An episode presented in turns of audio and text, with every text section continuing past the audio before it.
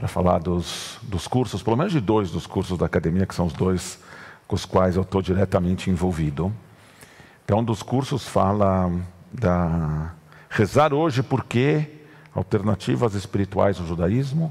É o primeiro curso da academia judaica falando sobre a liturgia, sobre a reza, para a gente conhecer mais e poder se conectar sabendo e poder criticar sabendo e poder inovar sabendo.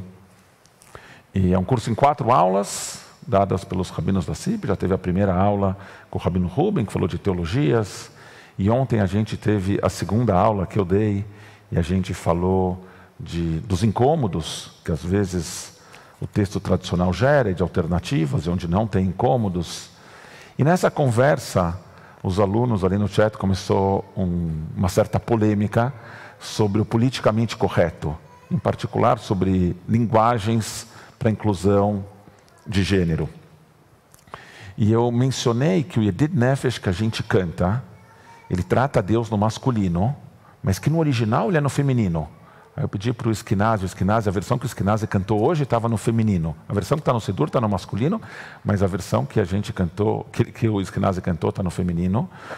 E é uma versão de correção para inclusão de gênero, é, o politicamente correto ao inverso é, a, a, a, o gênero dominante mudando o texto para garantir que ele seja ainda mais incluído do que ele sempre é.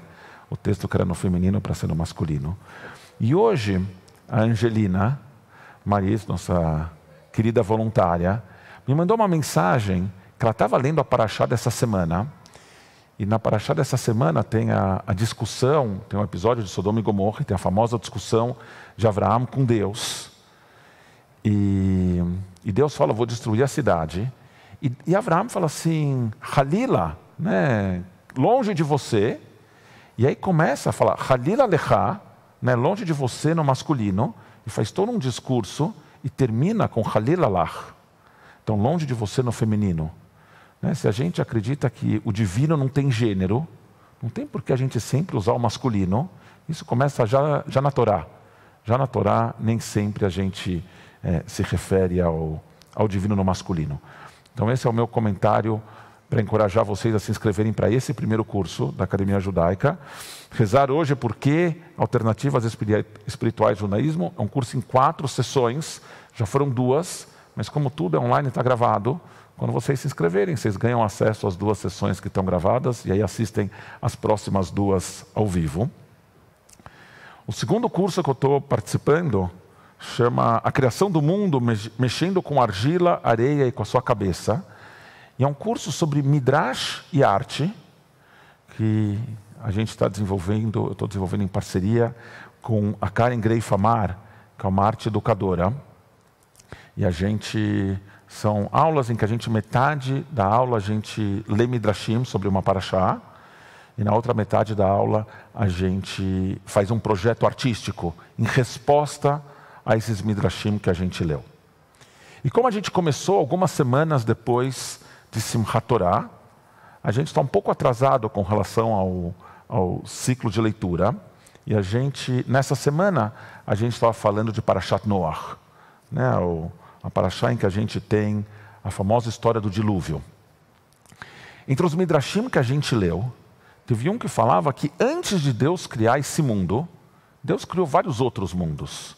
E Deus criou, se decepcionou e destruiu. Criou, se decepcionou e destruiu. Criou, se decepcionou e destruiu. Até que Deus criou esse mundo e ficou satisfeito e resolveu parar de, de destruir. Mas ao que parece, a resolução de parar de destruir não foi tão forte assim, porque passa algum tempo e acontece o episódio de que a geração de Noah era terrível e Deus resolve destruir o mundo de novo.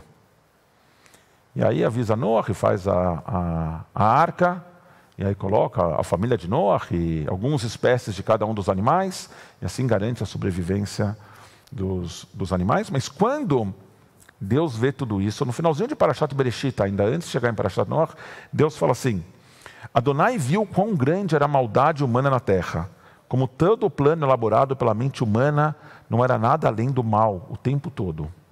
E Adonai lamentou ter feito a humanidade na terra.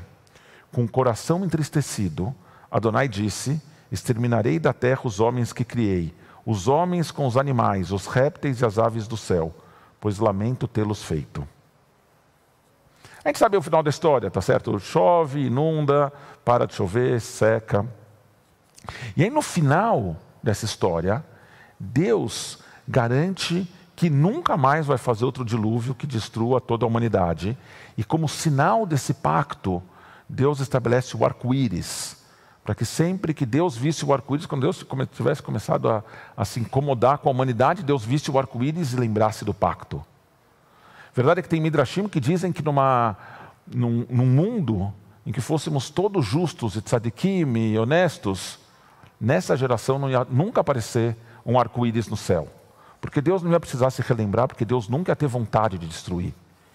Então, eu já vi vários. Eu fico pensando na história de Noah, né? Estou trazendo a história de Noah aqui, porque eu fico pensando nela quando eu leio a Paraxá dessa semana, Vaierá. Em particular, o comecinho da história de Sodoma e Gomorra, quando Deus se dá conta de que tem alguma coisa errada acontecendo nessas cidades.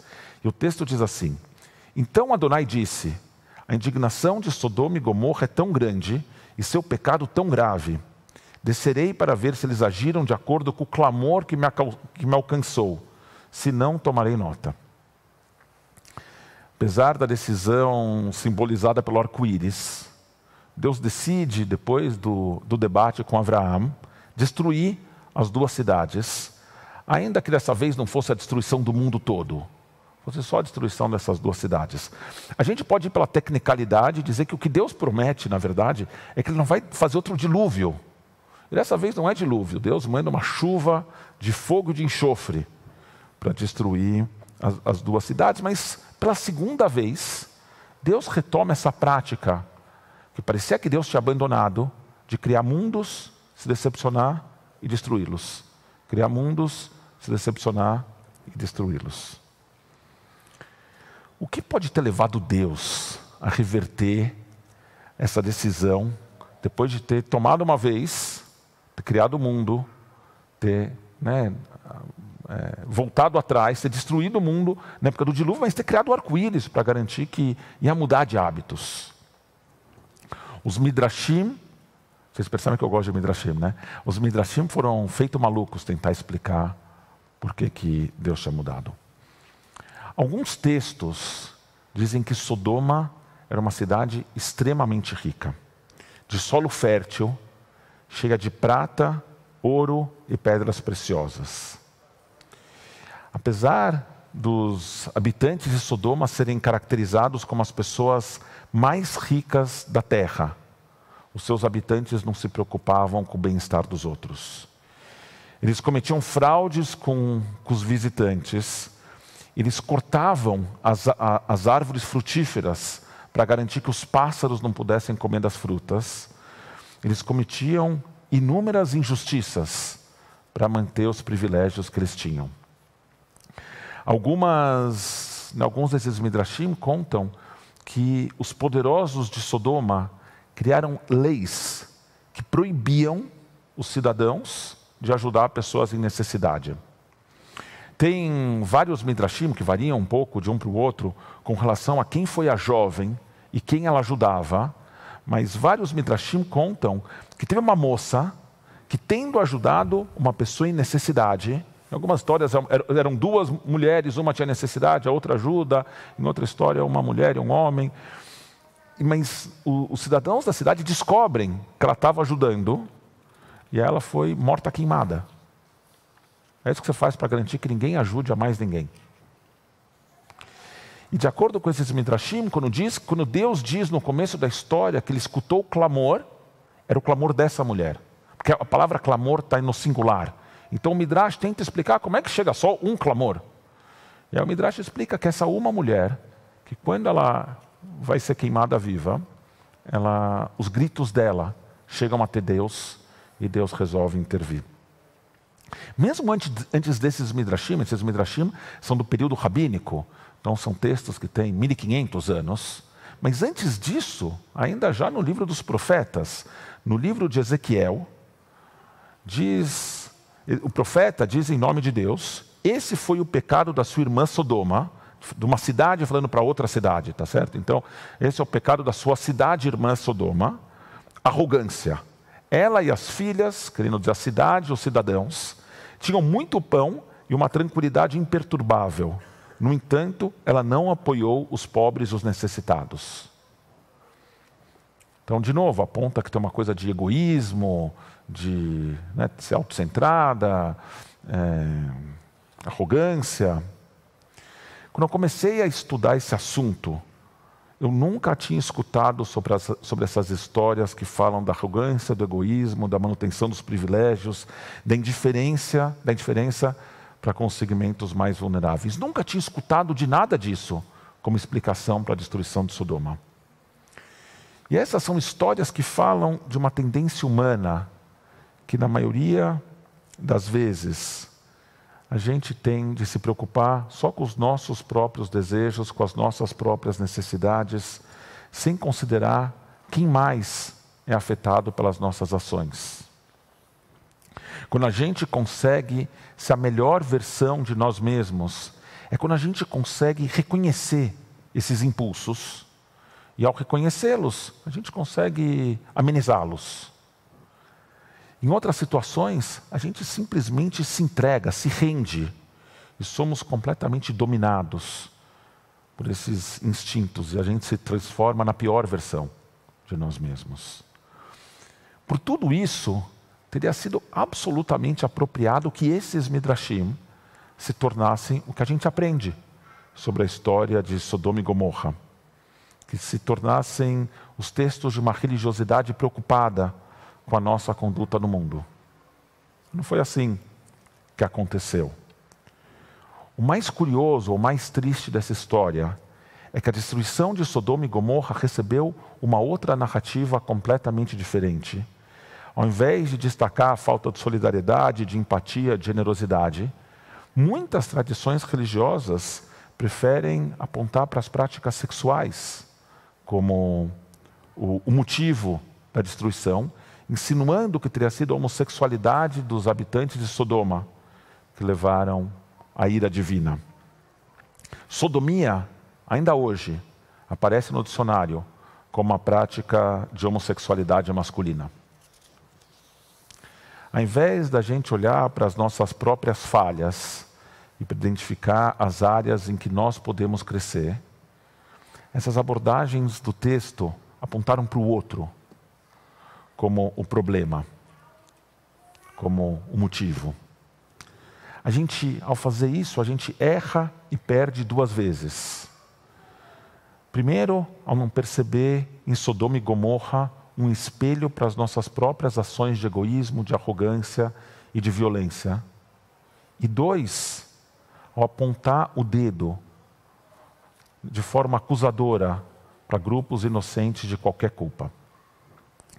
E a prática de responsabilizar o outro, um outro grupo, em particular um grupo com, que tem a menos chance de responder ao nosso ataque.